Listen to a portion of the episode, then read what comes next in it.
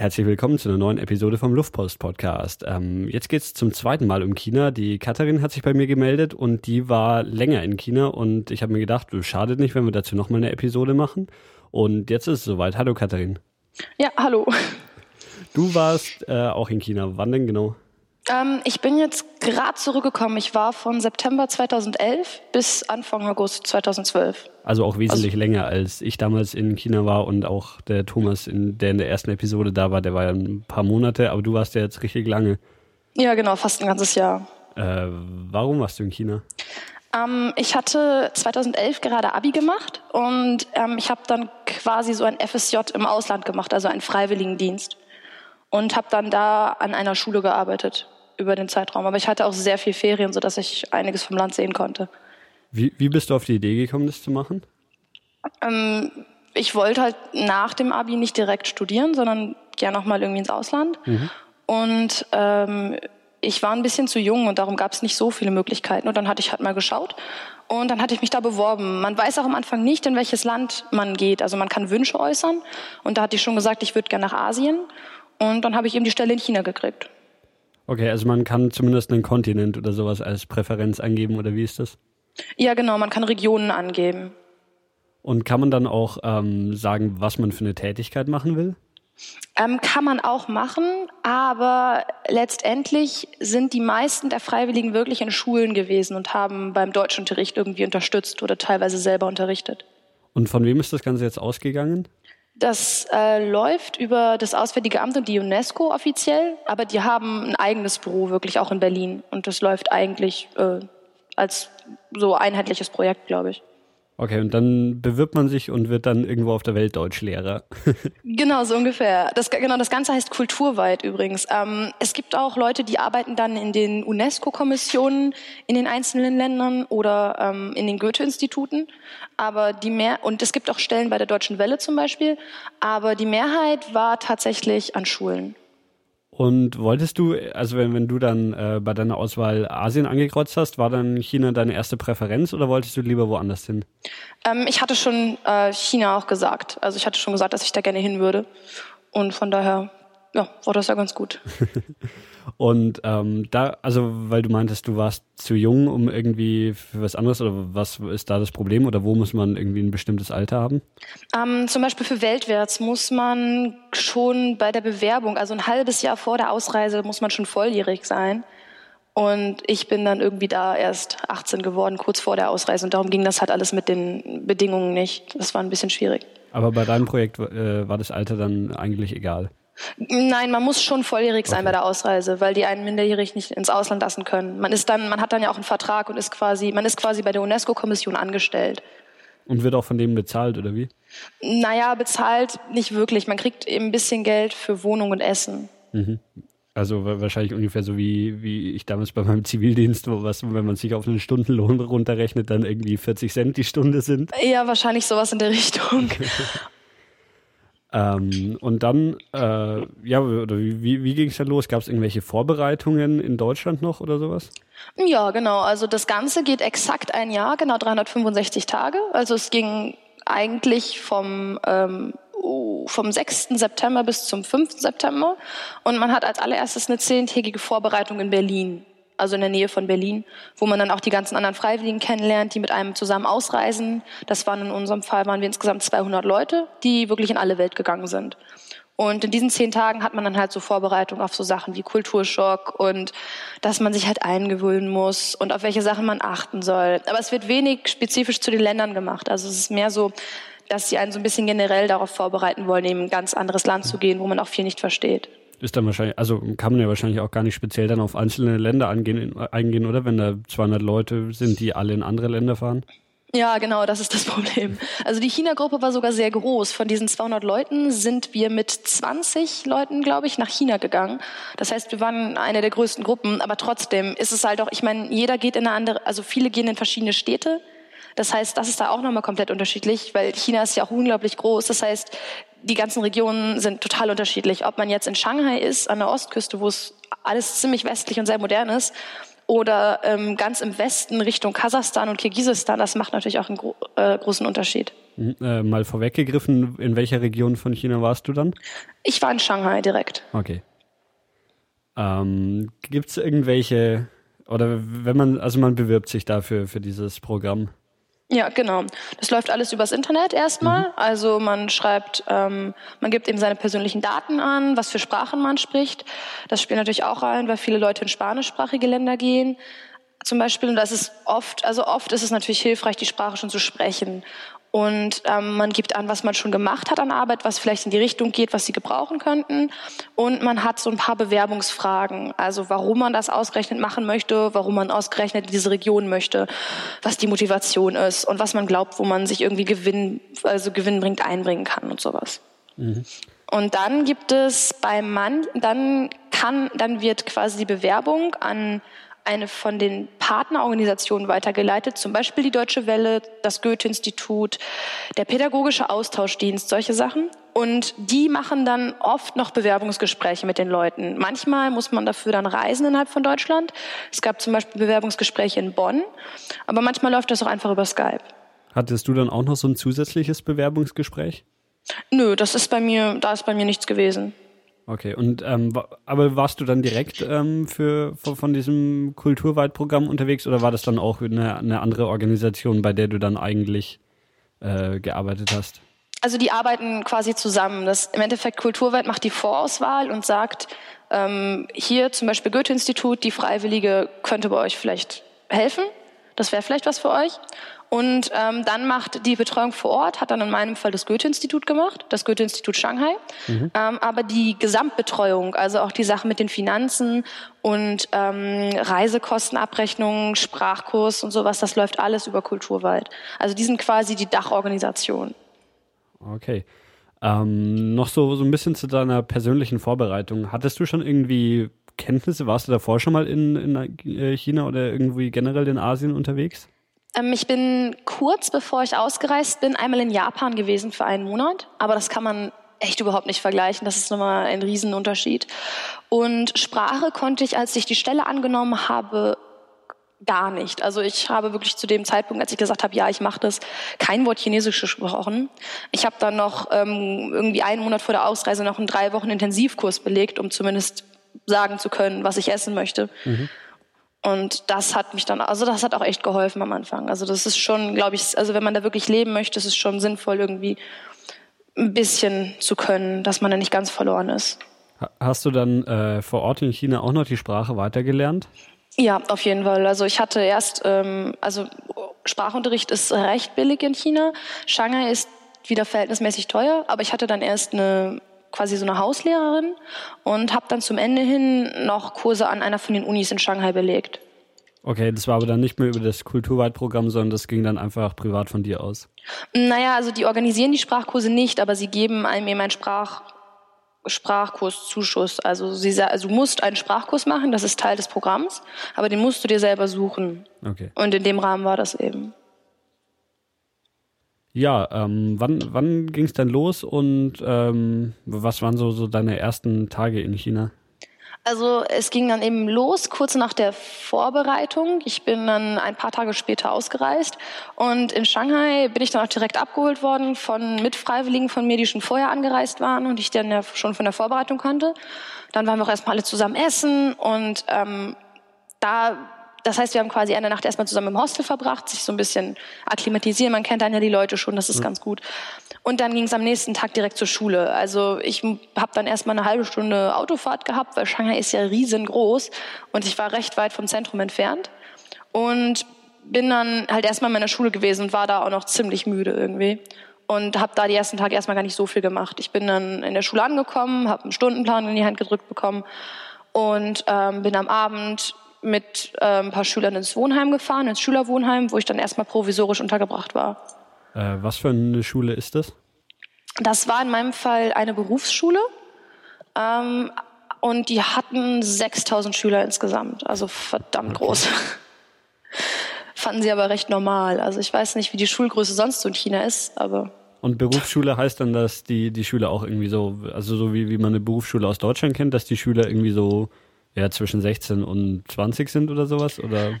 Ja, genau. Das sind quasi die letzten drei Jahre des chinesischen mhm. Schulsystems. Das ist auch irgendwie, ich glaube, zehnte bis zwölfte.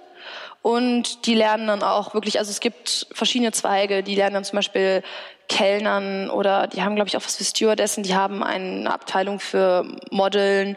Und die Abteilung, in der ich eben war, war die Abteilung für Geschäftsfremdsprachen, also Geschäftsenglisch, Geschäftsdeutsch oder Geschäftsjapanisch. Okay. Das sind so die drei Sprachen, die, die man lernt, oder wie? die da intensiv unterrichtet wurden. Okay. Also die Schüler entscheiden sich für eine Sprache mhm. und die haben sie dann acht Stunden die Woche für zwei Jahre. Okay.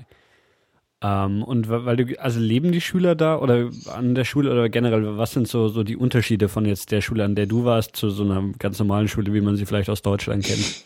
Also das ist natürlich jetzt ein bisschen schwer zu sagen für mich, weil ich war am Gymnasium in Deutschland mhm. und ich war nicht an einer von den Highschools in China, wo die quasi das Abitur-Äquivalent machen. Aber ich weiß von anderen Freiwilligen, dass es durch, also äh, von den in fast allen anderen Schulen, wo auch Freiwillige waren, haben die Schüler wirklich direkt bei der Schule wohnen können und auch gewohnt.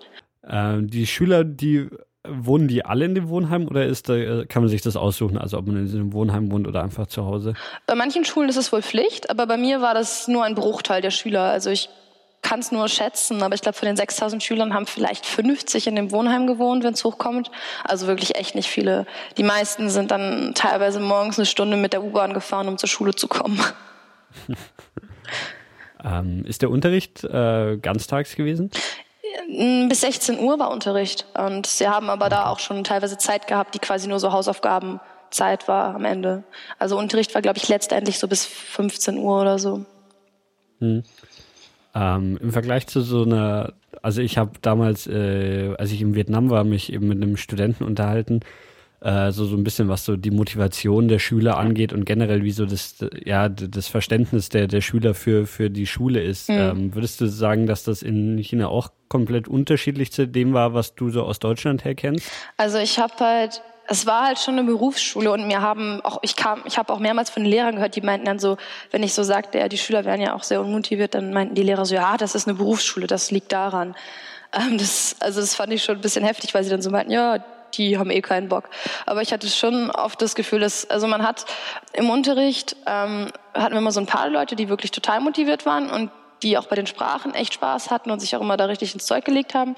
Aber der Rest wirkte eher unmotiviert und man hat so, also es wird auch, ich fand es echt überraschend, wie viel im Unterricht geschlafen wurde bei mir in der Schule das dann, also einmal hatte ich das, das war so das Krasseste, dass irgendwie ein Drittel der Klasse am Schlafen war. Und die Lehrer sagen dann halt auch, naja, es sind halt immer die gleichen Schüler und irgendwann hat man auch keine Lust mehr, die aufzuwecken. dann, ähm, ja. Ich glaube, ich habe es damals in dem ersten China-Podcast erzählt, dass, äh, wo wir eben auch in Shanghai waren und da die Leute auch im McDonalds einfach geschlafen haben.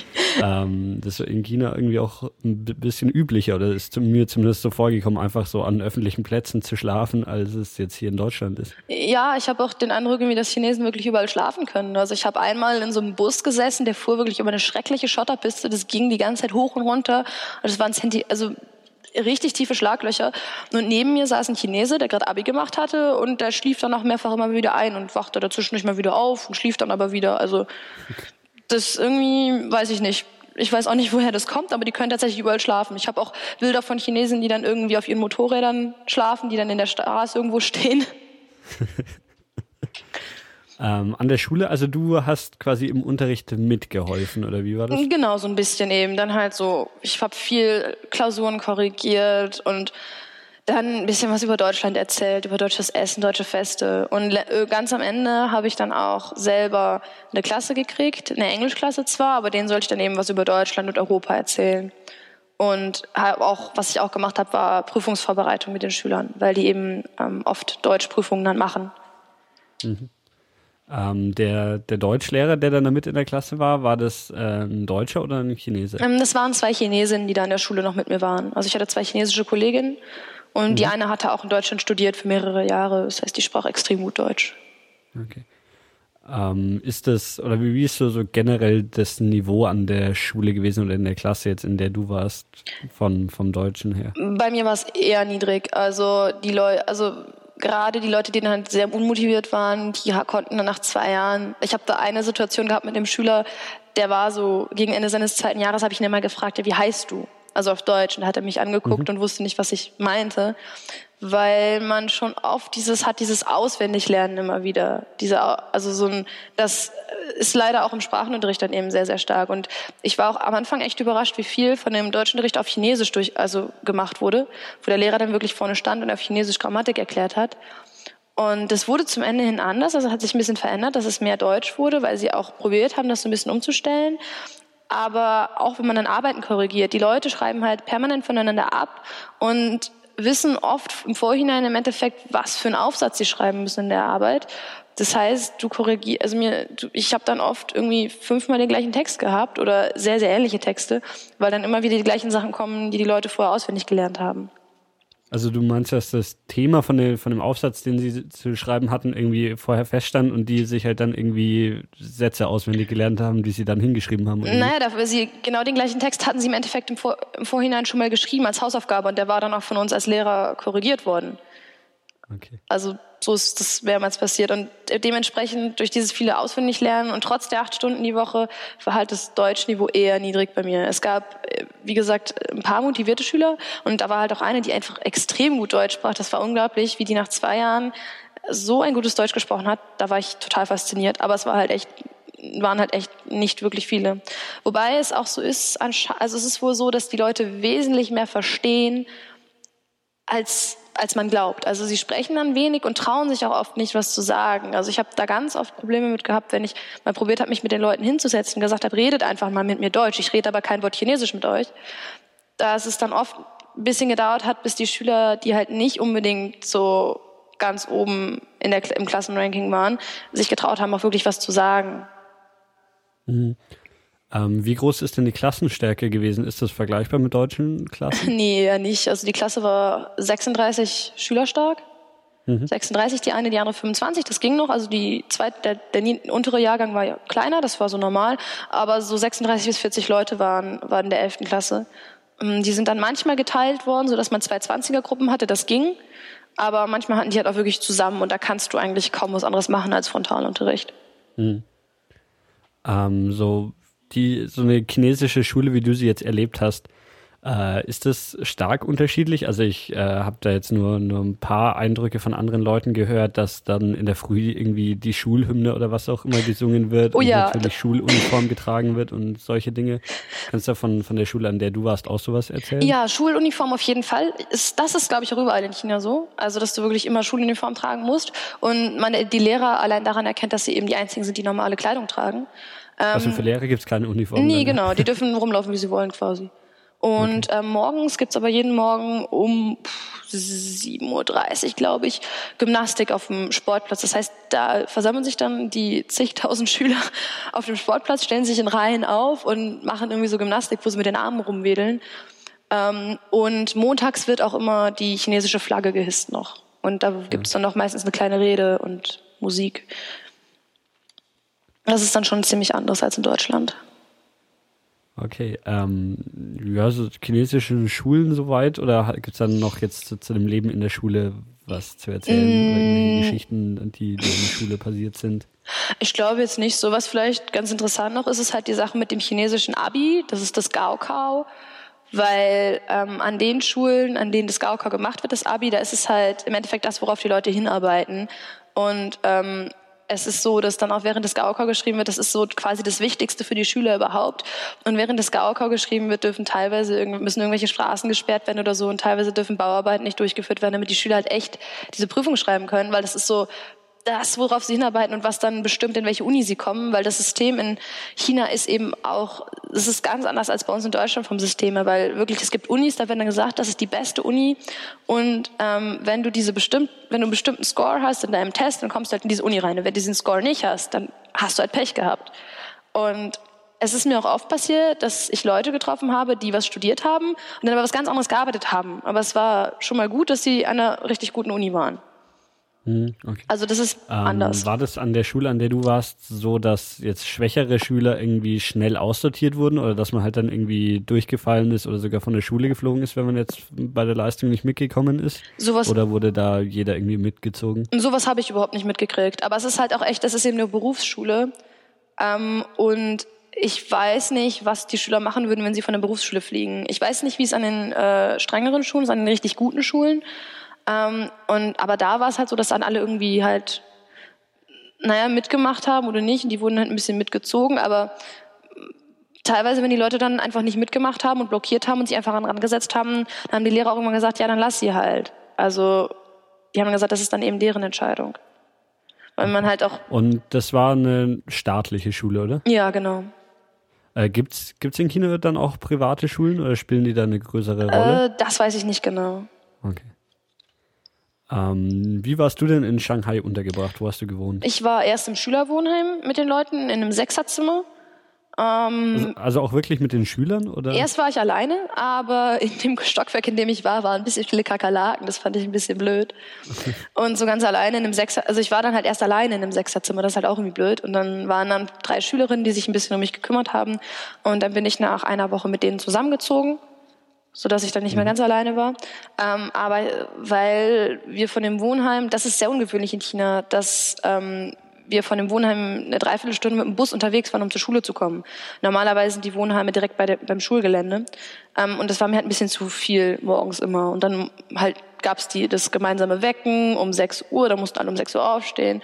Und dann bin ich nachher umgezogen und habe mir eine Wohnung gesucht, die ein bisschen näher an der Schule war, wo ich mit dem Fahrrad zur Arbeit fahren konnte und auch ausschlafen konnte, wenn ich wollte ähm, weil du es gerade erwähnt hast, wie ist denn so das Verhältnis dann von dir zu den Schülern gewesen? Ihr wart ja dann ungefähr gleich alt, oder? Ja, genau. Teilweise stand ich auch vor einer Klasse und da waren dann Leute drin, die waren schon 20. Das hat mich auch überrascht. Ich weiß nicht, wie das passiert. Ähm, aber es ging eigentlich. Also ich glaube, es hängt auch echt stark damit zusammen, dass Chinesen oft glauben, dass aus, also Westler, sage ich jetzt mal, oft für älter halten, als sie sind. Also Chinesen sehen ja oft sehr jung aus für uns und mhm. entsprechend sehen wir aber auch älter aus für sie, als wir sind oft. Das heißt, deswegen denke ich mal, war es nicht so das Problem. Und weil sie halt auch wussten, ich bin mit der Schule fertig und so. Ähm, viele waren dann überrascht, als sie gehört haben, wie alt ich wirklich bin, aber das hat nicht wirklich einen Unterschied gemacht. Und ich habe halt auch nicht wirklich unterrichtet so viel. Und von daher habe ich dann oft mit den Schülern auch hinten drin gesessen und mich mit denen mal so ein bisschen unterhalten. Und das ging dann eigentlich. Ähm, zurück zu deiner Wohnung, die du dir dann gesucht hast. Ähm, das war dann einfach so auf, auf eigene Faust irgendwie eine Wohnung gesucht, auch einfach so auf dem freien Mietmarkt oder wie ist das? Na, gelaufen? in Shanghai muss man ein bisschen aufpassen, weil es halt viele Agenten gibt, so quasi, so, ja, ja, so Housing Agents halt, die ähm, dann Wohnungen vermitteln und du weißt dann nie, wie viel die dann selber da abkriegen und das ist, und du musst halt auch immer darauf bestehen, die Wohnung vorher zu sehen natürlich. Ähm, und es gibt aber sehr viele Seiten für Expat, Expats, also Ausländer, die in Shanghai leben, ähm, wo dann auch Leute quasi nach Mitbewohnern suchen. Und ich hatte dann eben das Glück, dass es ganz bei mir bei der Schule in der Nähe eine Wohnung gab, wo dann zwei Chinesen tatsächlich über diese Seite gesucht haben nach Mitbewohnern. Und okay, und dann war das, war das eine WG, in der du dann zu dritt gewohnt hast? Oder? Ja, genau. Quasi mit zwei, mit, genau, mit zwei chinesischen Mitbewohnern dann. Äh, was hast du da ungefähr gezahlt für die Wohnung? Ähm, also warm werden das, also beim Kurs momentan sind es sicherlich 200 Euro. Vielleicht, ja, 200 Euro würde ich sagen, warm. Aber das war extrem billig für Shanghai. Also ich habe von niemandem gehört und ich habe auch danach nie wieder eine Wohnung gesehen, die so billig äh, vermietet wurde. Das gibt es zwar durchaus für Chinesen, wenn man Glück hat, aber dann ist es halt die Frage, was es für eine Wohnung ist. Und wenn man zum Beispiel zentral wohnt, ähm, also in einem, in einem, in das, es gibt eine Art Stadtzentrum, das ist der People Square, also der Volksplatz. Und wenn man da zum Beispiel wohnt, dann zahlt man nicht unter 3000 Quai. Und das sind jetzt nach momentanem Kurs so 400 Euro, glaube ich. Würde ich, also würde ich sagen. Also so, man muss schon eigentlich 300 Euro rechnen im Monat für Miete.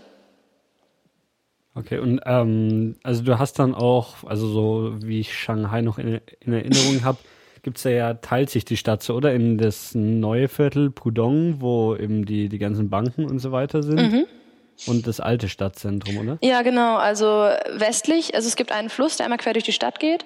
Und westlich vom Fluss ist das alte Shanghai und östlich mhm. vom Fluss ist Pudong. Das wurde, da war vor 20 Jahren noch Sumpfland, wo jetzt diese ganzen Wolkenkratzer stehen. Ähm, mhm. Das Pudong mit den ganzen Banken ist aber nur ein ganz kleiner Teil von Pudong, weil Pudong selber ist gigantisch groß. Das, der, das hat mehr, also Pudong hat mehr Einwohner als Berlin. Ähm, und das ist, also da geht's auch quasi also der Bankenteil ist mehr so ein bisschen im Norden und weiter im Süden ist zum Beispiel das Expo-Gelände und das sind dann auch vor allem normale Wohnviertel. Also da habe ich dann auch gewohnt in Pudong, weiter weiter im Süden so ein bisschen. Das ist alles ein bisschen normaler, das ist nicht so krass wie ähm, okay. das Bankenviertel weiter oben. Und wo lag dann die Schule, an der du warst? Auch da direkt, auch in Pudong, zehn, so. zehn Fahrradminuten von meiner Wohnung entfernt. Das war super praktisch. Ähm, du meintest ja, du hast auch äh, einiges an Freizeit gehabt. Mm, ja, es war ein bisschen blöd. An meiner Schule gab es eigentlich nicht so viel zu tun. Ich hatte ein bisschen Pech mit meiner Stelle. Also, weil es hat irgendwie, hat das mit der Kommunikation dann oft auch nicht so funktioniert und die Lehrer waren teilweise, glaube ich, nicht ganz sicher, wie sie mich einbinden sollen. Und dann habe ich eben in meiner Freizeit, ich war, ich habe recht, also ich habe echt viel Ferien gehabt, das muss man wirklich sagen. Zum Beispiel zum chinesischen Neujahr hatte ich im Winter anderthalb Monate. Da bin ich ähm, ziemlich weit im Süden gewesen. Dann hatte ich auch noch mehrfach Besuch aus Deutschland und dann waren wir in Beijing und Umgebung. Wir waren, ich war aber auch wandern, ganz im Südwesten.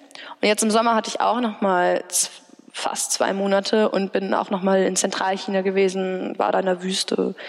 Also insgesamt habe ich, glaube ich, vier Monate Ferien gehabt oder so und dann halt auch noch Feiertage mal rein.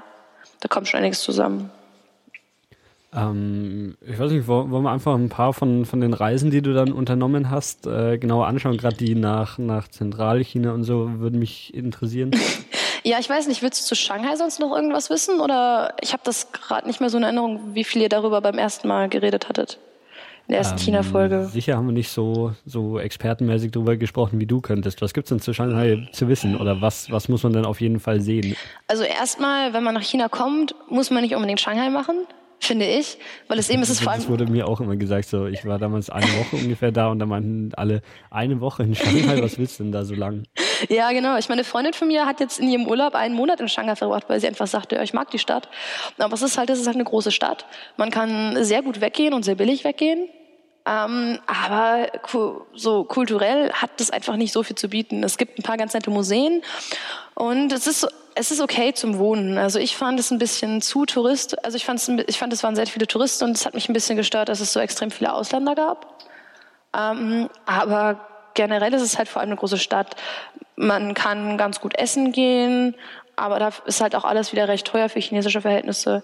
Ähm, mhm. Was ganz nett ist, ist halt, dass man sich mal, man sollte sich zum Beispiel, denke ich mal, den Century Park mal anschauen. Das ist ein gigantischer Park in Pudong. Ähm, wer sich für Architektur interessiert, für den ist Shanghai sicherlich interessant. Und die Skyline ähm, an dem Fluss ist natürlich auch ziemlich gut. Aber ansonsten, also in Shanghai sollte man, wenn man da ist, auf jeden Fall sollte man vor allem weggehen, wenn man sich die Zeit nehmen mag. Ähm, dieser, dieser Fluss, der da durchfließt, hat der wirklich keinen Namen? Weil ich habe damals, also als, als wir da waren, hatten, wussten wir auch nicht, wie dieser Fluss heißt und du sagst jetzt auch nur, nur der, der Fluss. Ach so, nee, das ist der Huangpu. Okay. genau, und das heißt auch genau, ähm, die Stadt, die beiden Stadtteile nennt man auch so, sie nennt man westlich vom Pu und östlich vom Pu, okay. quasi. Und, äh, ja. Jo. Ja, mehr gibt's, ah. also genau, also zu Shanghai gibt's eigentlich gar nicht so viel zu sagen. Halt aus meiner Sicht vor allem, dass man es nicht unbedingt sehen muss. Wenn man halt so ein bisschen kulturell und Natur China machen möchte, dann in Shanghai vielleicht landen, ist ganz nett, dann kann man mal mit dem Transrapid fahren. Ähm, äh, mit dem bist du gefahren, ja? Ja, mehrfach. ja, äh, äh, als wir damals da waren, dann sind wir irgendwie abends zum Flughafen gefahren und dann ist er halt auch nicht mehr schnell gefahren oder sowas, weil der nachts oder abends nur noch 300 km/h fahren darf und nicht 500 oder sowas. Deswegen. Ja, genau, der geht bis 430 ja. hoch am Vormittag, ja. also bis 11 Uhr oder so, glaube ich. Da ist dann, das ist schon ja, verdammt hat schnell. Ich ein bisschen geärgert, dass ich das nicht mehr äh, mit, mit, dem schnellen Transrapid fahren konnte, sondern eigentlich wie mit einem normalen Zug unterwegs war. Ja, gut, stimmt, mit, drei, mit 200, nur das ist dann nicht so schnell. Macht das nochmal einen großen Unterschied, wenn man da mit irgendwie knapp 500 unterwegs ist? Ah, es ist schon ziemlich krass. Also, weil einfach draußen zieht alles unglaublich schnell vorbei und in dem, in dem Zug selber merkst du kaum was davon. Also, einmal, als ich da drin war, waren wir halt wirklich, war, war das Ding nicht voll und du merkst quasi nichts. Der, der ist unglaublich gerade und sitzt unglaublich stabil auf diesen Magnetgleisen. Das ist schon ziemlich faszinierend. Hm. Ja. ja gut, dann machen wir noch so, so ein bisschen die Reisen, die du unternommen hast, oder? Ja, genau. Wollen wir irgendwie geografisch, äh, oder du sagtest Zentralchina würde dich vor allem interessieren, dann können wir damit anfangen. Äh, ja, je Oder? nachdem, was du so am meisten zu erzählen hast. Such dir was aus. Ja, dann machen wir erstmal Zentralchina, würde ich sagen. Da komme ich auch quasi, mhm. komme ich auch gerade her quasi. Von daher ist das noch am frischesten in Erinnerung. Ähm, also Zentralchina, da China hat ja, hat ja unzählige Provinzen und ähm, die Provinz, in der wir unterwegs waren, das war äh, Gansu. Und die hat in der Mitte eine Stadt, das ist Lanzhou. Die ist aber touristisch an sich jetzt nicht so interessant. Da sind wir halt dreimal gewesen, weil wir immer wieder durchfahren mussten und auch immer nur am Bahnhof dann, weil wir halt, ja, also es gibt sehr, es gab sehr, sehr gutes Essen da. Die ganze Region hatte unglaublich gutes Essen, das war verrückt. Ähm, und ansonsten merkt man aber schon in Lanzhou so ein bisschen, dass es alles weniger chinesisch wird. Es ist schon sehr, es ist schon, ähm, da leben viele muslimische Minderheiten und das sieht man auch. Man sieht es am, e, man merkt es so beim Essen ein bisschen. Es gibt zum Beispiel viel mehr Brot. Ähm, es gibt viele selbstgemachte Nudeln. Ähm, ja, das ist so Lanzhou. Ist halt auch, ja, ist halt eine große chinesische Stadt. Und von da sind wir dann mit dem Bus gefahren ähm, in den in den Süden der Provinz, ähm, in eine oder in mehrere von den tibetischen Regionen, weil Leute, man kennt ja immer so Tibet, aber die Tibeter mhm. sind in China nur eine von 56 Minderheiten und es gibt Tibeter in drei verschiedenen Provinzen in China. Und eine von diesen Provinzen ist eben Gansu. Und ähm, an der Grenze von Gansu zu Sichuan, also Sichuan ist das, wo das scharfe Essen herkommt, das hat man auch am ehesten schon mal gehört. Da gibt es eben viele kleine Dörfer, wo man mit den Bussen dann herumfahren kann. Und wir waren dann erst in einer Stadt, die heißt ähm, Xiahe. Und da gibt es ein riesiges tibetisches Kloster, was man sich dann anschauen kann. Ähm, das haben wir dann gemacht. Da an sich, abgesehen davon, hat die Stadt auch nicht so viel zu bieten. Also es gibt wohl noch so eine Prärie und so Steppen weiter in der Nähe, aber wir haben dann von mehreren Leuten gehört, dass es sehr, sehr touristisch sein soll. Das heißt, das haben wir uns dann auch nicht mal angeschaut. Was man allerdings zu der Stadt sagen muss, ist, dass es im Sommer, während der chinesischen Sommerferien unheimlich schwer ist, ähm, Hostelplätze zu kriegen. Also normalerweise reicht es, wenn man in eine Stadt fährt und dann zum Hostel geht und sagt, ja, ich möchte heute übernachten. Ähm, aber da hatten wir echt das Problem, dass wir dann da waren und wirklich komplett alles ausgebucht war. Und wenn man nicht jemanden gerade dabei hat, der chinesisch aussieht, was wir zum Glück hatten, ist es auch oft nicht ganz einfach, ähm, in chinesischen Hotels zu schlafen. Okay. Ähm, du musst mir gerade noch mal ein bisschen helfen mit diesen Regionen, die geografisch einzuordnen. Also Gang, Gang zu war Ganz das, zu, genau, ganz zu. Äh, und das liegt im, das liegt im Süden an, am Meer eigentlich, oder? Nee, oder? überhaupt nicht. Das also liegt mitten, mitten in China da, quasi. Das, das liegt quasi in der Mitte. Okay. Also vom Land. Ähm, dann muss ich da irgendwie verrutscht sein. Ähm, also Aber die, es gibt hier, hier eine große Stadt bei, bei Hongkong. Mm, nee, das ist, das ist Guangzhou, wo du, das ist, du Ach bist so. ganz im Süden. Also ah, Guangzhou okay. ist die Stadt und da bist du in der Provinz Guangdong. Ah, äh, Gangsu, genau. Und das ist nördlich von Sichuan. Genau, das ist so eine, so eine längliche Provinz. Mhm. Äh, genau, jetzt sehe ich Also es äh, grenzt mit einem ganz kleinen Stück schon an die Mongolei. Genau. Und der so, sonst wirklich ziemlich zentral in China. Genau, und da gibt's, das ist eben so, das zieht sich sehr lang und zieht sich auch sehr weit in den Westen. Wir waren eben, mhm. erstmal sind wir ganz in den Süden gefahren. Da ist man dann von Lanzhou aus, was eben sehr zentral liegt, mit dem Bus so sieben bis acht Stunden unterwegs. Und, und wer, wer war da alles unterwegs, weil du sagst, wir Ach so. warst nicht alleine dort? Nee, ich war noch mit zwei anderen Freiwilligen unterwegs, die auch, den, die waren im gleichen Programm wie wir, äh, wie ich und ähm, wir haben uns dann eben erst über die Vorbereitung kennengelernt und dann auch in China öfters mal was zusammen unternommen, weil wir meistens zusammen Ferien hatten und dann bietet sich das natürlich an. Aber äh, an der Schule in Shanghai warst du die einzige von diesem Programm oder auch die einzige Ausländerin? Ja, genau. Also ich war die einzige von dem Programm und es gab immer wieder noch einen anderen Ausländer da, einen äh, Briten, der Englisch unterrichtet hat. Und es gab eine Japanerin, genau. Also eine Japanerin, ein Brite und ich. Das waren so okay. die Ausländer. Ja, genau. Und genau, wir waren dann in erst in Xiache, wo dieses gigantische Kloster ist. Das ist auch, ich habe, also das ist auch ziemlich beeindruckend, weil es wirklich ist total tibetisch. Man sieht viele Mönche rumlaufen und man, es gibt so einen Pilgerweg um das Kloster herum. Also das, das heißt das Labrang-Kloster. Und da gibt es einen Pilgerweg, der ist eigentlich drei Kilometer lang, aber es gibt auch noch einen größeren Pilgerweg, der äh, durch die Berge geht so ein bisschen. Den sind wir auch gelaufen. Und das ist einfach eine unglaubliche Aussicht, weil du diese ziemlich hohen Berge hast, die aber recht karg sind. Also es ist vor allem Gras dann da dran, aber du hast teilweise wirklich Blumenwiesen da dann mittendrin, obwohl es irgendwie kalt und bergig ist. Und an einer ganz, an ziemlich hohen Stelle hat man dann so tibetische Gebetsflaggen, die dann da die ganze Zeit im Wind wehen. Das ist schon alles ziemlich beeindruckend gewesen. Da waren wir auch irgendwie bestimmt vier Stunden oder so unterwegs einfach. Da haben wir uns das alles ein bisschen angeguckt. Um, ähm, und das ist dann auch schon, also so, so richtig Wüste da, oder wie? Also ich kenne es halt, also ich war bisher nur an der, der Ostküste von China mhm. unterwegs und ähm, da war halt so, so ein richtig, äh, ja, fast schon so ein Tropenklima. Also es war so relativ hohe Luftfeuchtigkeit und ja. halt extrem heiß. Ja.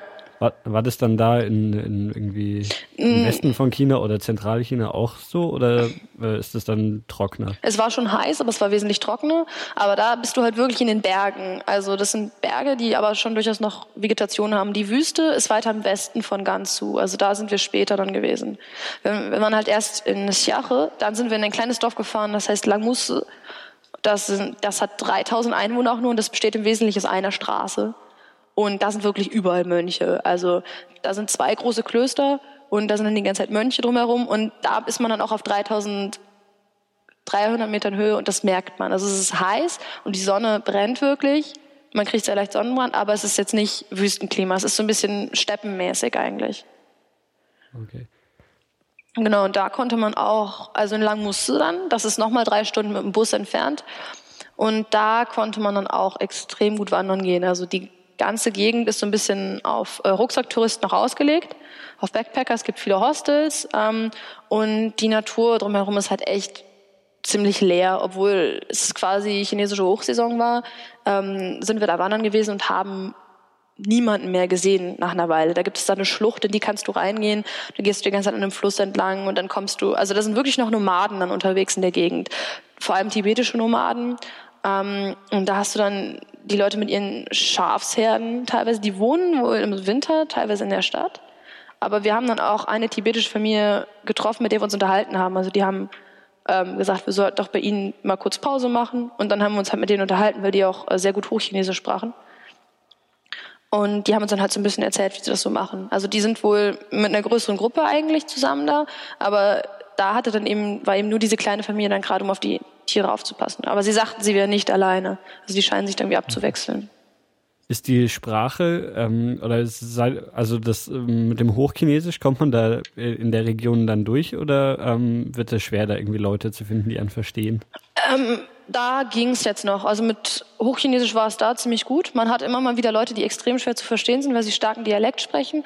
Aber generell kommt man schon klar. Also die Leute sprechen dann eben, sind quasi zwei- bis dreisprachig, wenn sie noch ihre Dialekte oder halt Tibetisch noch sprechen. Aber man kommt schon klar. Schwieriger wird wenn man dann ganz in den Westen geht. Da kommt man überhaupt nicht mehr weiter mit Chinesisch.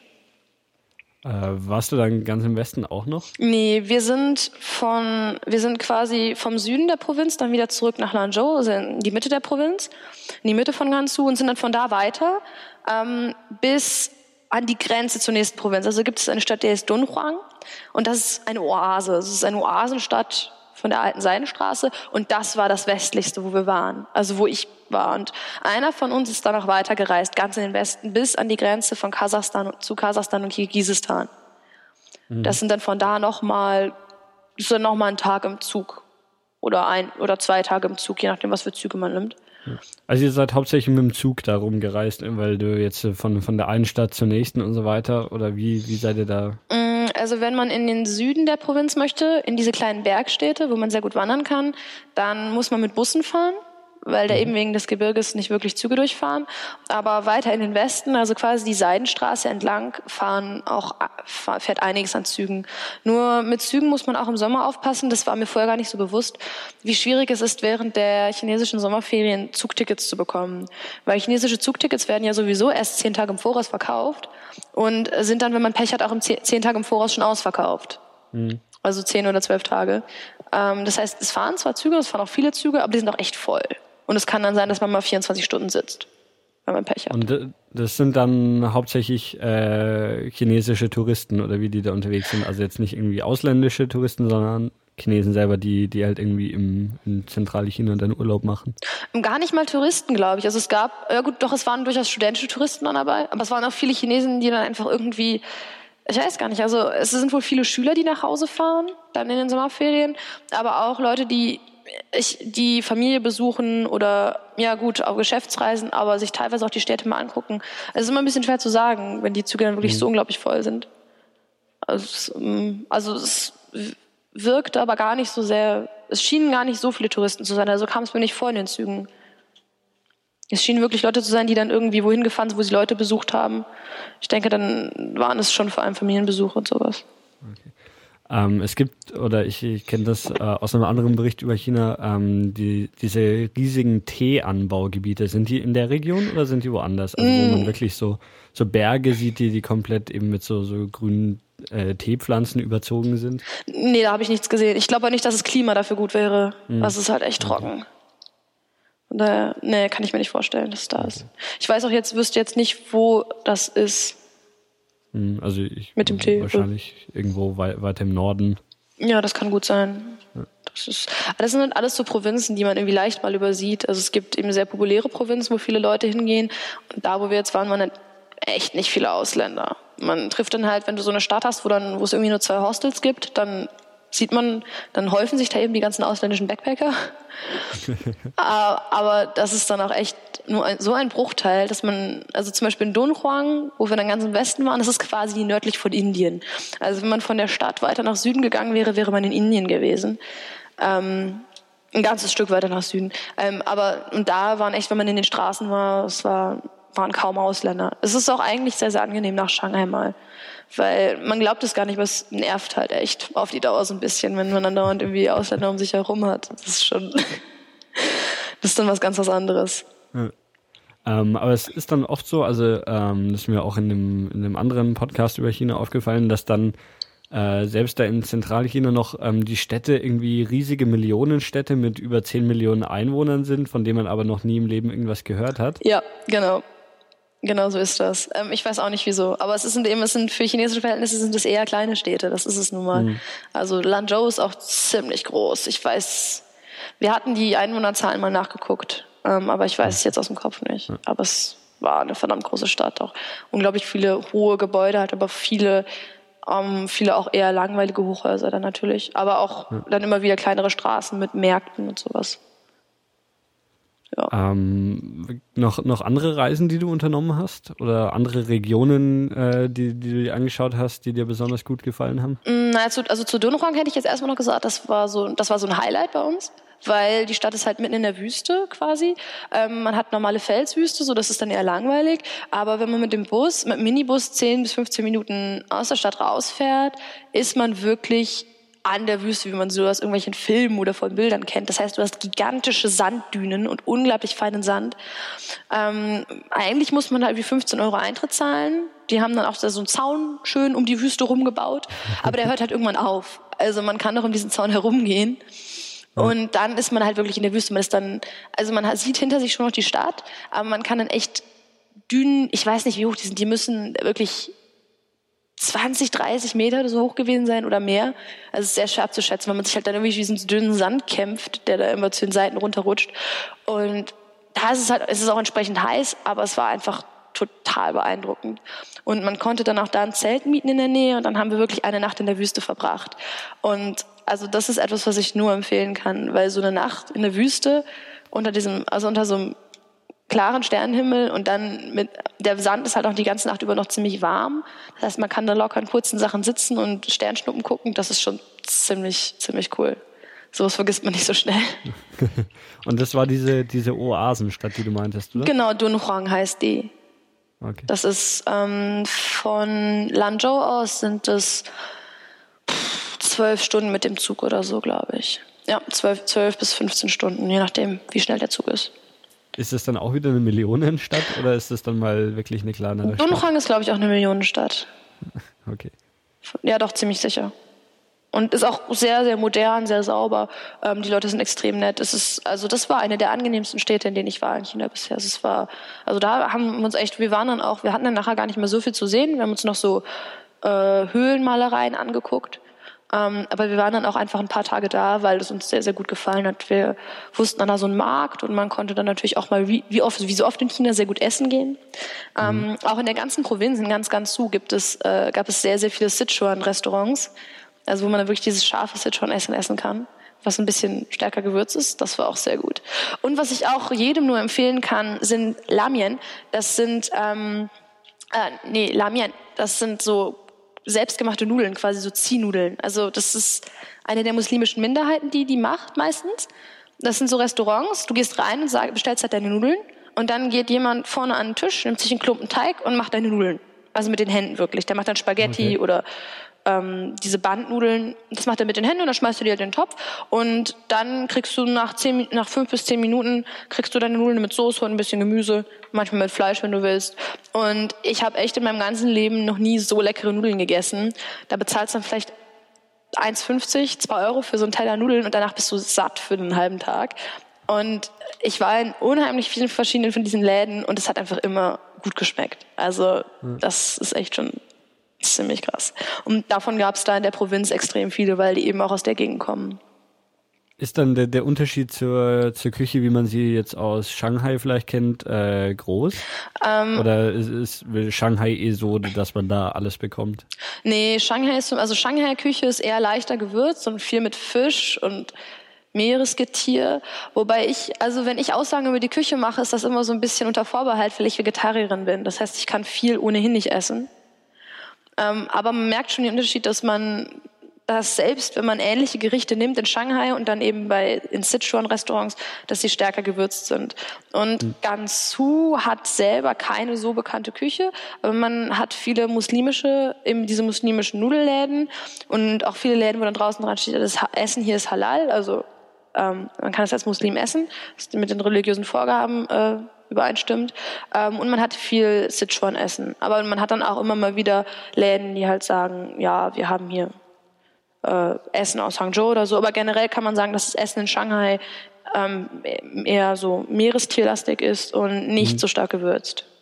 Ähm, wenn du Vegetarier bist, ist dir äh, hat man dafür Verständnis bekommen? Weil ich habe äh, Geschichten auch ge gehört ab und zu von Vegetariern, also das war jetzt äh, in Vietnam, die sich dann was Vegetarisches bestellt haben und dann eben was mit Hühnchen gekriegt haben und dann ähm, der, der Kellner noch nicht mal verstanden hat, wo da das Problem ist, weil das ist doch kein Fleisch, das ist ja Chicken. Ja, genau, ist das gleiche bei mir gewesen. Wenn man dann sagt, ja, ich esse kein Fleisch und dann, okay, aber Hühnchen isst du schon, oder? Oder dann zum Beispiel einmal hatten wir die Situation, dass ich mit einer anderen Vegetarierin unterwegs war ähm, die auch Chinesisch sprachen. Dann haben wir was Vegetarisches bestellt und haben gefragt, ob es wirklich vegetarisch ist. Dann meinten sie ja und dann war da leider gestocktes Blut drin, weil Blut ist ja kein Fleisch. Und es ist dann irgendwie so ein bisschen, ähm, ja, also die Leute sind nun oft irritiert irgendwie. Mhm. Und ich hatte auch in meiner Schule einmal die Situation, da hat dann, ähm, ich habe in der Schule nach angefangen, ein bisschen Kung Fu zu lernen und dann meinte einmal beim Training ähm, eine Lehrerin, doch ich hätte, ich hätte ja auch so, ich hätte ja auch so Augenringe. Das wäre sehr total ungesund, als ob ich nicht genug schlafen würde.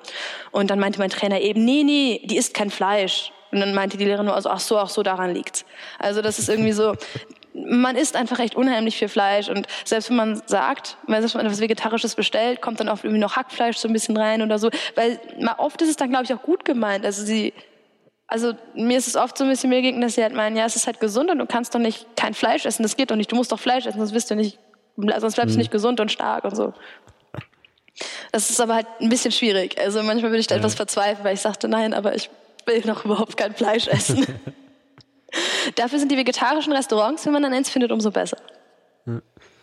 Ähm, jetzt muss ich dich gleich mal fragen, wenn du auch noch äh, Chinesisch sprichst. Äh, mir, mir, wurde eben auch erzählt, dass ähm, das Verständnis generell für, für Tiere und Tierschutz in China natürlich ein ganz anderes ist und dass das sich sogar in dem Wort für, ich glaube, für Tier, ähm, äh, dass man das da dran sieht, weil das irgendwie wörtlich übersetzt sowas wie bewegendes Objekt heißt oder ja, sowas. Bewe also, sich, be sich bewegendes oder bewegtes Ding heißt es. Das sind die, okay. das sind die Zeichen für Bewegung und Ding. Hm, also okay. ja, ich weiß nicht. Ja, ich, ich das glaub, mit den Tieren, das ist schon so teilweise krass in China. Chinesen zu, zu, Tieren wieder. Vielleicht, das ja. sind halt, halt, einfach irgendwie Dinge, die sich zufällig bewegen können, aber dass das so wirkliche Lebewesen sind, ist da oft irgendwie. Ja, den, Ein den Eindruck hat man manchmal ein bisschen. Zum Beispiel, es gibt halt auch diese, es gibt halt auch so, so Fische, die dann in kleinen Plastikbeuteln verkauft werden. Oder ein Freund von mir hat mal in Suzhou ähm, Schlüsselanhänger, so Plastikkugeln mit Fischen drin gesehen. Also wirklich verschlossene Plastikkugeln und dann, wo dann der Fisch drin verkauft wurde. Oder ähm, bei einem von meinen Hostels in der Nähe in Shanghai, wo ich dann ganz am Ende nochmal war, wurde, wurden Fische wirklich säckeweise verkauft. Also es ist einen riesigen Plastiksack voller Fische gehabt, die dann da verkauft wurden. Das war schon ziemlich krass. Also und auch wie die Tiere gehalten werden auf den Märkten dann, da denkt man gerade so als Deutsche, glaube ich, dann schon oft, wow, was ist denn das jetzt? Ja. Ähm, ja, gibt es noch, noch weitere Reisen oder über was müssen wir denn unbedingt noch sprechen? Ähm, also ich würde sagen, auf jeden Fall, genau, zu Tibet vielleicht. Ähm, es ist natürlich immer sehr interessant nach Tibet. Es ist sicher sehr interessant nach Tibet zu gehen. Aber jetzt mhm. im Sommer war es zum Beispiel auch gerade mal wieder für Ausländer gesperrt. Also da durften mhm. Ausländer überhaupt nicht rein. Jetzt zum Ende hin hat es, wurde es wohl ein bisschen gelockert. Also man muss, das wird man aber auch drauf stoßen, denke ich, wenn man sich dann informiert. Aber man muss sich in der Tatsache bewusst sein, dass man für Tibet ein extra Visum braucht. Und ähm, auch für je, immer, man darf nicht, man darf wohl nicht alleine unterwegs sein, sondern man muss für jeden Tag einen Guide bezahlen und man muss in einer Gruppe unterwegs sein. Ähm, das ist alles nicht ganz unkompliziert. Also bei Tibet sollte man sich, ähm, wenn man nicht so viel Zeit hat, informieren, wie man das macht und sich um die Visa kümmern. Ähm, aber so, wenn man sich in Sichuan oder Gansu, eben wenn man da diese tibetischen Regionen fährt, das ist auch sehr, sehr schön. Und wenn man gerne wandern gehen möchte, dann bietet sich Yunnan an. Ich glaube, da hattet ihr beim letzten Podcast auch was drüber, ne? Genau, ja. Also im Südwesten, wo man auch, also da war ich erst in Kunming. Ähm, mhm. Das ist halt auch die Hauptstadt da. Das ist auch eine sehr entspannte Stadt eigentlich. Ist jetzt touristisch nicht so interessant, aber ähm, ist ein bisschen alternativer, sehr klein, so dass man immer mit zu Fuß herumgehen kann. Die Leute sind sehr, sehr nett. Das, also da hat mir die ganze Stadt an sich extrem gut gefallen. Und von da aus kann man dann entweder in den Süden, da gibt es dann die Regionen, die an Thailand grenzen und an Birma, glaube ich. Das ist dann auch alles schon sehr so südostasiatisch. Also mhm. wie man halt diese, so, ja, also es ist, also eine Freundin von mir war in Thailand für ein Jahr und die war, hat halt aber dann auch dann meinte, das wäre echt wie Thailand quasi. Mhm. Und wenn man dann in den Norden fährt, dann hat man eben zum Beispiel den Tiger Leaping Gorge, das ist die Tigersprungschlucht, wo man wirklich, wir waren da zwei Tage lang unterwegs und sind da wirklich einfach nur diese Schlucht durchgewandert und auch einmal runter zu dem, zu dem Fluss. Das war unglaublich. Und eine Freundin von mir ist weiter hochgefahren bis Shangri-La. Das ist auch nochmal eine Stadt mitten in den Bergen auf 3500 Meter Höhe und auch recht tibetisch. Und wenn man dann von da ein bisschen weiter in die Berge fährt, dann kann man quasi in so ein kleines Dorf da übernachtet man dann und macht jeden Tag Wandertouren weiter hoch in die Berge, wo man dann mitten im Nirgendwo ist und um sich herum nur die Gebirgslandschaften hat. Das ist schon, also das, wenn man so ein bisschen wirklich Natur sehen möchte, gerne wandert, dann ist, denke ich, Yunnan wirklich so das, wo man auf jeden Fall hingehen sollte. Weil mhm. es einfach äh, von der Landschaft her unglaublich ist. Das ist schon sehr beeindruckend gewesen. Ähm, ähm, wir, wir, hatten ganz am Anfang überlegt, ob wir äh, über Taiwan sprechen wollen oder ob wir da vielleicht eine extra Sendung machen. Aber ähm, wenn, wenn du sagst, dass es jetzt passt, dann würde ich sagen, dass wir jetzt noch eine, eine kleinen Exkurs über Taiwan machen.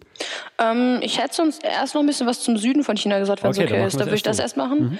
Ähm, genau, weil also im Süden ist halt noch, es gibt, ich war im, im Winter, wird es also genau, wer, wer, in Shanghai, wer nach China geht, fliegt nicht im Winter nach Shanghai, weil es wird saukalt und es gibt keine Heizung. Wenn man Glück hat, hat man eine funktionierende Klimaanlage, die heizen kann, aber das ist auch nicht immer der Fall. Das heißt, es wird saukalt und da bin ich dann ganz in den Süden geflogen, also an den südlichsten Punkt von China. Da gibt es eine Provinz, das ist eine Insel, Hainan. Und mhm. da gibt es einen Urlaubsort, das ist so ein bisschen, hat so ein bisschen was von Mallorca, das ist Sanya. Ähm, da kann man sich natürlich ein bisschen von den Touristenmassen fernhalten, das ist aber sehr, sehr schwierig. Und das ist quasi das russische Mallorca, also es ist alles voller russischer Touristen gewesen. aber es ist halt schön warm, man kann sehr schön schwimmen gehen. Aber wenn man dann weiter in die Insel reinfährt, kann man auch sehr, sehr gut wandern, weil die haben da auch ein bisschen Regenwald, das ist halt eine tropische Insel. Und so in der Inselmitte kann man dann sehr gut ähm, im Regenwald wandern gehen und auch ein bisschen auf Berge drauf. Das war sehr schön. Ähm, dann gibt es noch eine weitere Stadt, Haikou, das ist die Hauptstadt der Insel. Das ist aber halt auch vor allem wieder eine chinesische Stadt. Hat ein paar ganz nette Tempel und so, aber Tempel nutzen sich auch mit der Zeit so ein bisschen ab. Also das ist so ein bisschen inflationär. So nach dem zehnten Tempel ja. sagt man dann so, ach, schon wieder einer. Das ist nicht, am Anfang hat man da auch, wenn man das erste Mal in China ist, dann glaube ich, und das war bei mir auch so, in den ersten Tagen hat man dann, legt man da eine ganz andere Begeisterung an den Tag. Ja. Und, ähm, äh, auf die Insel kann man auch mit dem Zug fahren, wenn ich das richtig sehe, oder? Oder wie ja. bist du auf die Insel gekommen? Genau, ich bin geflogen von Shanghai aus, weil mhm. ich dann billigen Flug gekriegt hatte. Ähm, aber generell kann man auch mit dem Zug fahren. Genau, überhaupt zur Reiseplanung. Ähm, wenn man innerchinesische Flüge bucht, ist oft C-Trip am besten. Also das heißt wirklich einfach C und dann Trip.com. Die haben auch eine englische Seite. Da kann man als Ausländer ohne Probleme Flüge buchen und auch mit ausländischen Kreditkarten bezahlen. Und die sind, ähm, wenn man innerchinesische Flüge bucht und auch teilweise Flüge von China in andere asiatische Länder, sind die Flüge da oft billiger, als wenn man es so sucht. Mhm. Und ähm, mit chinesischen Zügen ist es oft ein bisschen schwierig, weil wenn man dann am Schalter steht und dann hat man eine ewig lange Schlange hinter sich, ähm, es gibt eine Seite, die heißt China Train Guide, die habe ich immer benutzt. Und da kann man die Zugverbindungen alle nachgucken mit Preisen für die verschiedenen Klassen und ähm, auch Fahrzeiten. Leider ist ein ganz großes, also meiner Meinung nach ein großes Manko in China immer noch, dass du äh, als Ausländer quasi Zugtickets nicht online buchen kannst. Das heißt, du musst wirklich immer zu einem Bahnhof hin und wenn du Pech mhm. hast, kannst du auch nur Züge buchen, die aus der Stadt fahren. Aber das ist besser geworden. Also mittlerweile kannst du, solange die Stadt einige, sobald die Stadt einigermaßen groß ist, auch Züge von jeder Stadt in jede andere Stadt buchen. Das kann man auch in unserem ersten China-Podcast nachhören, oh, als sorry. wir verzweifelt versucht haben, ein Zugticket von, äh, von Peking nach Shanghai zu kaufen. Und wir genau in der Woche da waren, als irgendwie das, das äh, chinesische Zugsystem auf die neuen High-Speed-Trains umgestellt wurde oh. oder sowas und wir an, an dem Schalter auch jeden Tag irgendwie eine andere Auskunft gekriegt haben, wann wir jetzt wie für wie viel unser Zugticket kaufen können.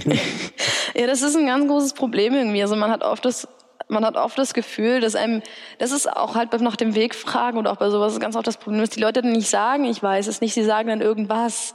Das hatten wir, mhm. Problem hatten wir während des Neujahrs. Genauso China auch während, ähm, wenn man, wenn man im Januar, Februar hinfährt, gucken, wann chinesisch Neujahr ist in dem Jahr und dann nicht hinfahren weil dann sind wirklich die Züge sind, es ist verrückt. Man kriegt, man kriegt überhaupt keine Zugtickets. Man kann am ersten Tag, eine Stunde nachdem die Karten freigeschaltet wurden, ähm, da sein am Schalter und es gibt schon keine einzige Karte mehr, noch nicht mal mehr Stehtickets. Also und die Flugpreise gehen hoch und Buspreise gehen hoch. Ich hätte dann ein, einmal hätte ich dann für einen Schlafbus ähm, irgendwie fast 100 Euro zahlen müssen.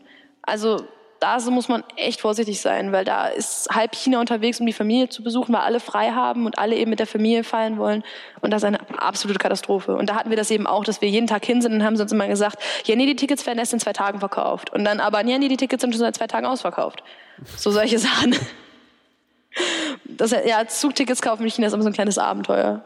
Das ist, äh, kommt man nicht drum herum. Und ja, Ansonsten reisemäßig, ähm, Guangzhou ist halt eine Großstadt, aber ist ganz nett. Ähm, das ist äh, auch weiter im Süden. Das ist jetzt die Stadt, die, die ich vorhin meinte. Oder? Genau, die genau, die ist quasi direkt bei Hongkong. Das bietet sich genau. eigentlich an, wenn man, ähm, genau bei den Visa ist es ja immer so, dass man in China ein, entweder nur eine Einreise hat, dann darf man nicht aus dem Land raus und wieder rein, sonst verfällt das Visum. Wenn man das Glück hat und mehrere Einreisen hat, dann kann man auch mal ähm, von Guangzhou sehr bequem mit dem Zug bis Hongkong fahren und sich das noch mit angucken.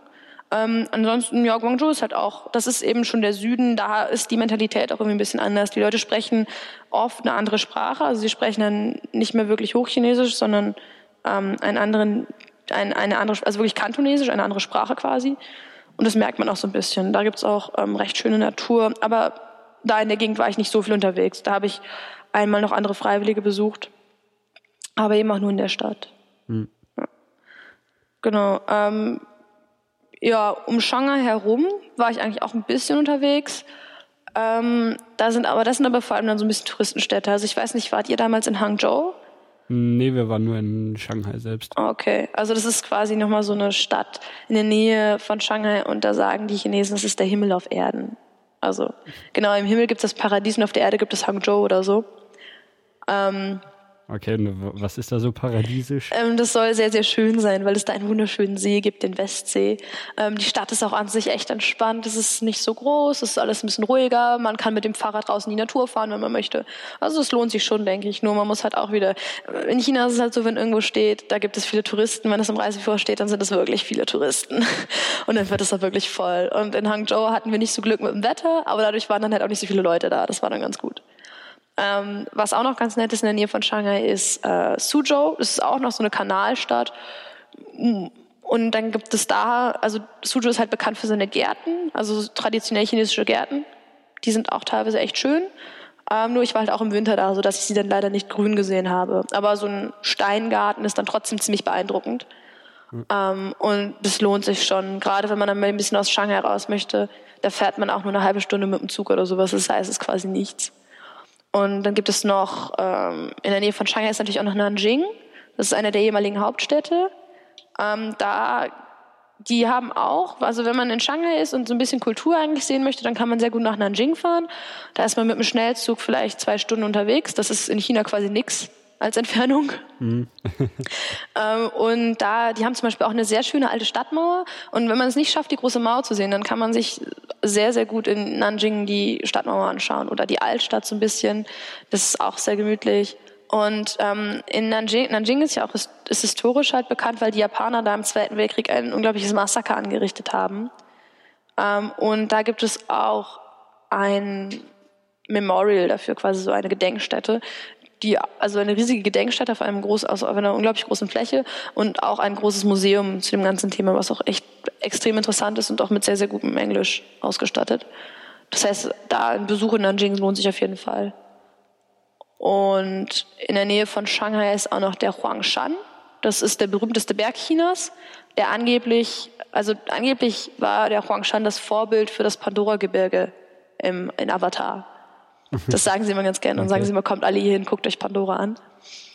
Ähm, und da bin ich, ich bin da selber nicht oben gewesen, weil ich zu dem Zeitpunkt nicht genug Geld für den Eintritt hatte. Das ist nämlich sehr, sehr teuer. Es bewegt sich so um die 30 Euro. Mhm. Ähm, aber ich habe Bilder gesehen und das ist wirklich unglaublich beeindruckend. Nur da muss man auch wieder sehen, was ein was man persönlich möchte, weil in China ist es oft so, dass die Berge dann so auf Touristen ausgelegt sind und dann hat man wirklich Stufen, die man hochläuft den Berg. Das heißt, du läufst dann irgendwie stundenlang Stufen hoch, bis du dann oben auf dem Berg bist. Und wer mhm. halt eher so ein bisschen auf Natur aus ist, sollte dann sich von diesen Bergen eher fernhalten. Also genau, das wäre noch sowas um Shanghai herum, so ein bisschen. Okay. Ja, ja genau. Und dann ja, ja, es gibt halt noch so ein paar andere Städte, in denen ich war, aber das ist dann auch touristisch nicht so interessant. Also es sind halt, es gibt viele große Städte in China, aber je nachdem, was man halt sehen möchte, als Backpacker ist es dann schon ja interessant, die Städte nur so als äh, Sprungbrett quasi zu benutzen, um sich ähm, bisschen das, also die ländlicheren Regionen anzusehen, hm. denke ich. Ja. Ja, ähm, sollen wir jetzt noch zu Taiwan kommen oder was meinst du? Ja, können wir sehr gerne machen. Dann, ja. Äh, wann, also Taiwan ist ja eine Insel, die ein Stück südlich von Shanghai liegt. Äh, von, von, na, äh, ja, von Shanghai aus ein bisschen südlicher, ja. Das liegt quasi, also zwei Provinzen unter Shanghai quasi und dann vor der Küste. So, es ist eine etwas längliche äh, Insel. Wann genau warst du da und für wie lange? Ich war jetzt leider nur zehn Tage auf Taiwan und ich war jetzt im Sommer da, also im Juli, im Juli war ich da. Okay. Und genau. Um, und das ist ja auch so, so, so ein bisschen unabhängig, oder? Nein, Taiwan ist unabhängig. Also jeder Chinese, den du fragst, wird sagen, Taiwan ist Teil von China. Und sie sagen auch offiziell, in China sagen alle Leute die Provinz Taiwan. Ähm, aber Taiwan hat eine eigenständige Regierung. Und äh, die Taiwanesen sagen auch, wir sind Taiwanesen, wir sind keine Festlandchinesen. Und legen ähm, recht viel Wert auf diese Unterscheidung. Das ist schon, de facto ist es ein eigenständiges Land. Aber es ist halt, also der historische Hintergrund ist, wenn ich das jetzt nicht komplett durcheinander bringe, dass während oder nach dem Bürgerkrieg sind eben die, die den Bürgerkrieg verloren haben, ähm, nach Taiwan gegangen und die Kommunisten sind in China geblieben und haben halt quasi China für sich eingenommen. Und die anderen, die fliehen konnten, sind, haben quasi gesagt, okay, dann nehmen wir uns halt jetzt Taiwan. Ähm, das heißt, das System, das politische System ist anders. Die haben wirklich eine Demokratie mit Wahlen und Parteien und so. Ähm, und es wird aber auch, Man es wird auch Mandarin gesprochen, also Hochchinesisch. Allerdings mit ein paar kleinen Variationen. Also so ein bisschen, als ob man jetzt vielleicht, ja, weiß nicht, ob man jetzt nach Baden-Württemberg fährt oder so, dass sie mal ein paar andere Wörter benutzen. Oder na gut, wenn man hier aus dem Norden nach Baden-Württemberg fährt. Oder wenn ich immer China statt China sage. ja, genau. Das ist auch so was Süddeutsches.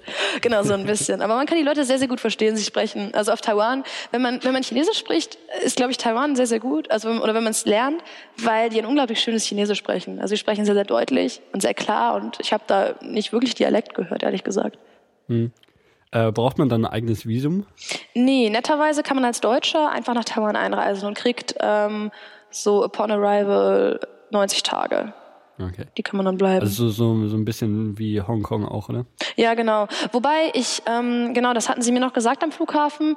Äh, man, das machen sie anscheinend nicht immer, aber manchmal, dass sie, dass sie bei der Einreise fragen, ob man ein Rückreiseticket hat. Das heißt, manchmal kriegt man dieses 90-Tage-Ticket nur, wenn man nachweisen, diese 90-Tage-Visum nur, wenn man nachweisen kann, dass man ein äh, Rückreiseticket hat. Das heißt, man die Insel auch wieder verlässt. Mhm. Das wollen sie manchmal sehen aber nicht immer bei der Einreise. Genau, und in Taiwan ist auch ein Problem, dass ähm, ausländische Kreditkarten nicht überall funktionieren. Also am Flughafen zum Beispiel nicht. das ist schon ein bisschen ärgerlich. Ähm, ja. Und da bietet es sich dann immer an, in 7-Eleven zu gehen. Also die haben immer Geldautomaten und die Geldautomaten können auch immer ausländische Kreditkarten annehmen. Und 7-Eleven gibt es überall. Also zumindest da, wo ich war.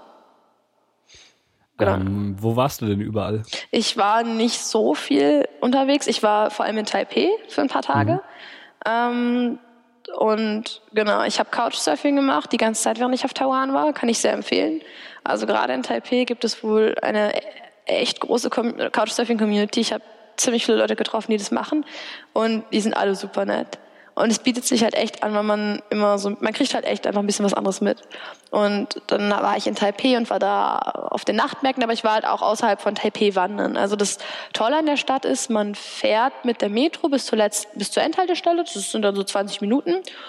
Dann nimmt man nochmal einen Bus oder so eine Gondel und dann ist man wirklich im Dschungel. Also ich bin dann echt im, mitten im Dschungel wandern gewesen. Um mich herum waren so unglaublich große grüne Bäume und man hat dieses coole grüne Licht die ganze Zeit und mhm. man ist wirklich alleine oft. Man hat auch teilweise unglaublich große Spinnen, das ist ein bisschen blöd.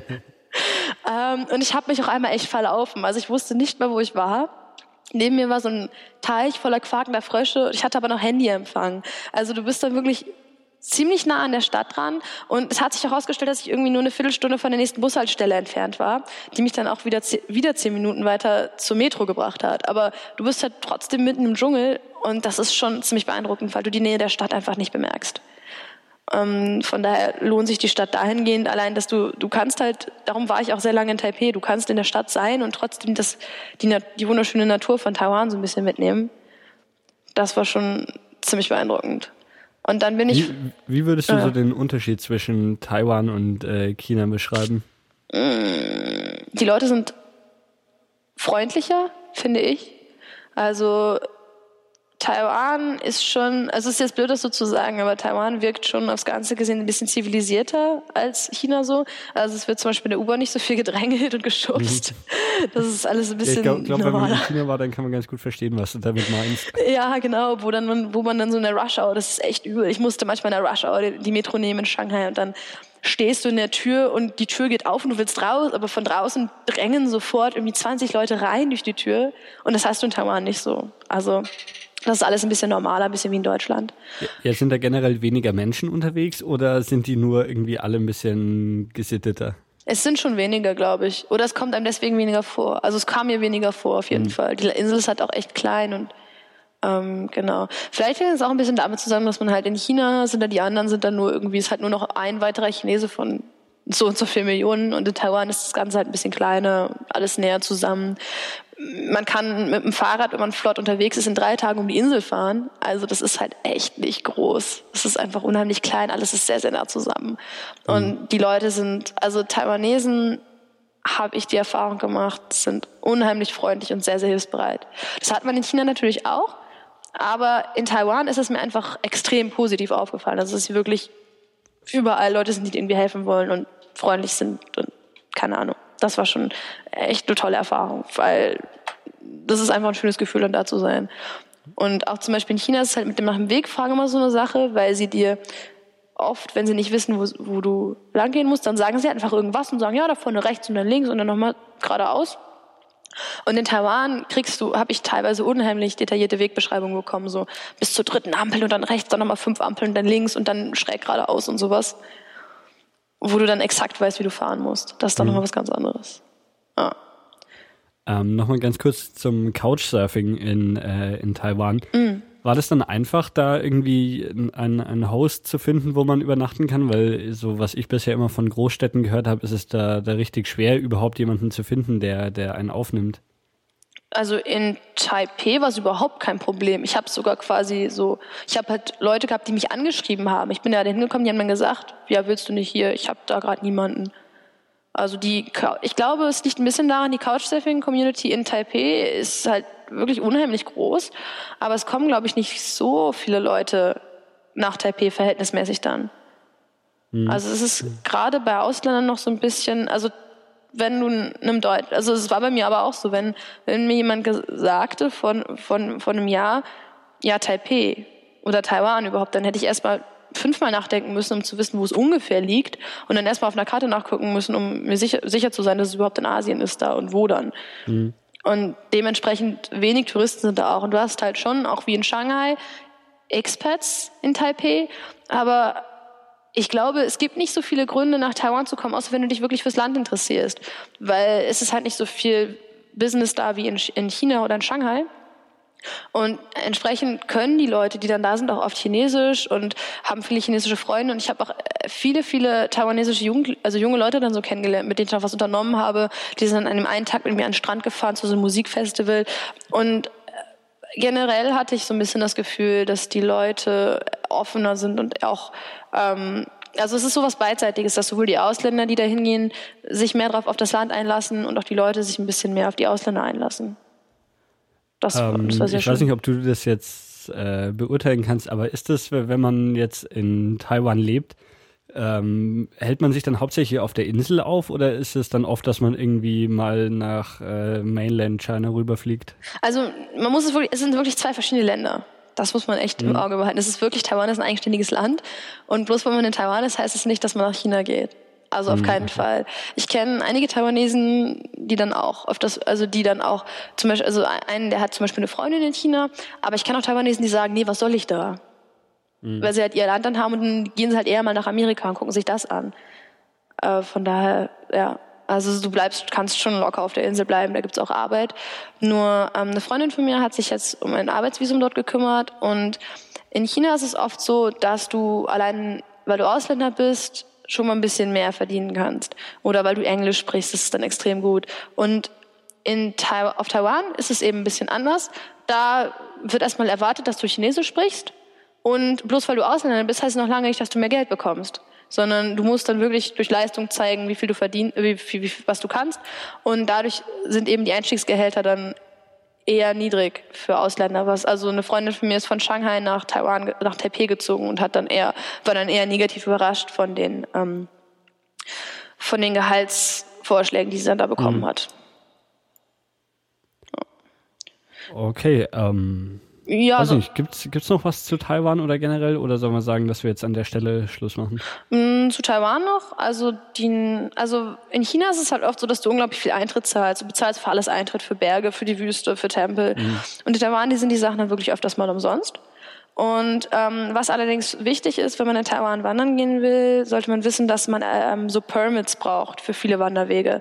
Also die haben für Naturschutzgebiete, in denen kann man oft wandern gehen, aber die Anzahl an Leuten, die da pro Tag rein dürfen, ist begrenzt. Das heißt, man muss sich zeitig darum kümmern und wenn man halt wirklich direkt nach Taiwan fliegt, am besten schon von Deutschland aus, wie man in dieses Permit kommt. Also ich bin von ähm, Taipei nach runtergefahren in den Süden so ein bisschen nach Hualien. Ähm, in der Stadt ist nicht so viel los an sich. Die haben noch nicht mal öffentlichen Nahverkehr. Ähm, weswegen sich dann die meisten Ausländer da so Roller mieten, um da irgendwie rumzukommen. Und auch die ganzen, äh, die Leute, die da wohnen, haben selber äh, immer Roller. Und da gibt es eben eine Schlucht, eine gigantische Schlucht, die unheimlich schön ist. Also die Berge sind wieder von quasi Regenwald bedeckt. Da habe ich auch dann, als ich da wandern war, Affen gesehen, also wirklich freilaufende mhm. Affen. Da war ich dann so, ich so als äh, in Deutschland aufgewachsenes äh, Stadtkind so, oh mein Gott, ihr sind Affen. Das, da war ich total fasziniert. ähm, und das ist auch, man, unten ist dann halt auch ein Fluss und wenn man dann in einen von den Wegen reingeht, kann man dann auch in diesem total klaren Wasser baden gehen, wo man wirklich bis zum Grund gucken kann. Also das ist schon extrem beeindruckend, das kann ich nur empfehlen. Und es gibt auch viele Leute, die dann von der Stadt aus den Highway 11 runterfahren, weil der direkt an der Küste entlang führt. Das heißt, du links von dir hast du den Pazifischen Ozean, glaube ich. Und rechts von dir hast du Berge. Das mhm. heißt, das ist echt unheimlich beeindruckend. Ähm, und Taiwan ist, ein, also für mich ein ganz großer Unterschied zu China war der Umgang mit Vegetariern, weil ähm, Taiwan hatte ja keine Kulturrevolution. Das heißt, der Buddhismus ist noch viel stärker als ähm, auf Festland, im Festland China. Und dadurch ähm, leben auch die Taiwanesen einfach mal so halt, weil es eine gute Tat ist, mal so für einen Monat oder so vegetarisch. Und einer von meinen Couchsurfing-Hosts hat mir auch erzählt, dass zum Beispiel, wenn die Eltern sterben, dass man dann für eine Weile vegetarisch isst. Und entsprechend viele vegetarische Restaurants gibt es eben auch. Und sobald man sagt, dass man Vegetarier isst, wissen sie sofort, ah, du kannst das essen, das kannst du nicht essen. Oder sie fragen dich dann genau, was kannst du essen? Isst du zum Beispiel Fisch mhm. oder Vegetarier auf Taiwan essen keinen Knoblauch und keine Zwiebeln. Sowas fragen sie dich dann auch. Also das okay. ist, als Vegetarier ist Taiwan unheimlich angenehm.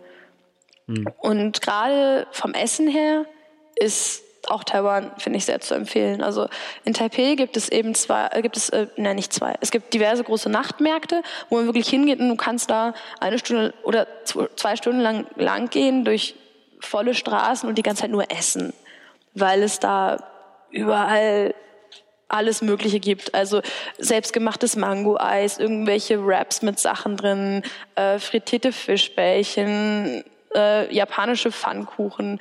Ähm, und genau, das ist mir jetzt aufgefallen, dass ich nach Deutschland zurückgekommen bin. Bubble Tea ist ja jetzt hier momentan unheimlich in. Mhm. Ich war etwas schockiert, als es bei McDonald's Bubble Tea gab, muss ich sagen.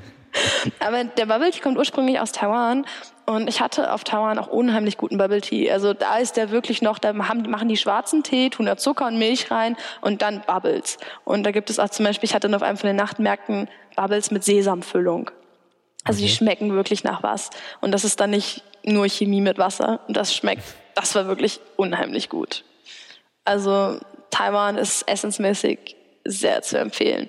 Und ist auch von den Preisen her sehr moderat. Ich weiß jetzt nicht, wie Hostelpreise sind. Das ist, glaube ich, nicht ganz so billig. Aber vom Essen her kann man sich echt nicht beklagen. Da kann man dann zum Beispiel ähm, zu einem Buffet gehen und sich für zwei Euro bis zwei, für zwei bis drei Euro komplett satt essen. Okay. Ähm, weil du das mit den Rollern erzählt hast, wenn ich das richtig in Erinnerung habe, dann darf man sich in China überhaupt keine Autos oder Roller oder sowas mieten, oder? Mhm. Also als Tourist? In China? Ja. Jetzt oder in China habe ich es nicht probiert, da weiß okay. ich nicht, wie es ist. Und in Taiwan gibt es auch viele, die nie, gibt es wohl auch einige, die nicht an Ausländer vermieten. Mhm. Aber ich hatte eben das Glück, dass mein Couchsurfing-Host sich halt damit auskannte und der hat mir direkt gesagt, wo ich hingehen muss. Und der kannte wohl auch den Besitzer von da und hat dann gesagt, ja, ich habe hier jetzt eine Ausländerin da, die kommt dann vorbei und stellt der mal einen Roller zur Seite. Also okay, geht es dann. Ich weiß eben, dass wir in China überlegt hatten, ein Auto zu mieten, aber das äh, ist generell für Ausländer verboten. Also, oh, Ausländer ist also. Natürlich gibt es wahrscheinlich trotzdem Läden, die, die einem dann Autos vermieten, aber. Auto ist ja auch noch immer eine Sache wegen Führerschein, weil beim Roller sehen sie das nicht so eng. Also die wollten noch nicht mal einen Führerschein sehen von mir. Die haben nur, hm. die wollten nur ein Pfand, irgendwie Ausweis oder sowas da behalten.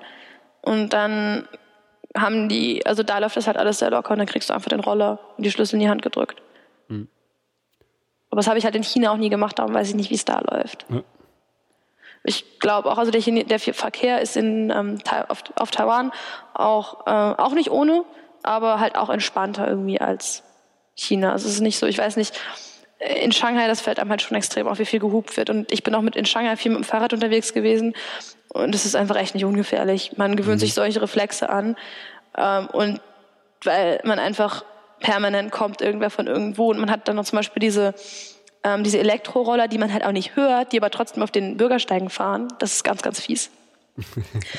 ähm, und es ist also auch in Taipei ist es auch nicht viel besser mit dem Verkehr, aber es ist schon irgendwie ein bisschen, ich weiß nicht. Also ist einfach alles ein bisschen entspannter. Es halt, vielleicht liegt es auch daran, dass es eben so heiß ist, weil also als ich jetzt da war im Juli, Juni, Juli hat man dann, dann hat man halt seine 38 Grad mit der extrem hohen Luftfeuchtigkeit. Und also wenn man das nicht ab kann, dann sollte man auf keinen Fall im Sommer hin, weil da hat man wirklich sehr, sehr hohe Temperaturen und permanent. Und ähm, ich habe mich dann irgendwie so ein bisschen dran gewöhnt nach zwei, drei Tagen. Man hat ja auch überall Klimaanlage dann drin, das heißt, man nachts geht's dann. Aber wenn man mhm. draußen unterwegs ist, auch beim Wandern, ich war halt auch, ich war, glaube ich, von den zehn Tagen, die ich da war, war ich mir vier Tage lang wandern. Und da ist es dann natürlich echt anstrengend. Man muss immer darauf achten, dass man genug zu trinken dabei hat. Das ist sehr, sehr wichtig. Ja. Okay. Ähm, haben wir jetzt noch was vergessen? Ähm, ich glaube, das wäre es dann so. Also, ja, ja, dann ganz herzlichen Dank, dass du dir die Zeit genommen hast. Ja, habe ich gern gemacht. Und mhm. ich sage bis zum nächsten Mal. Ciao.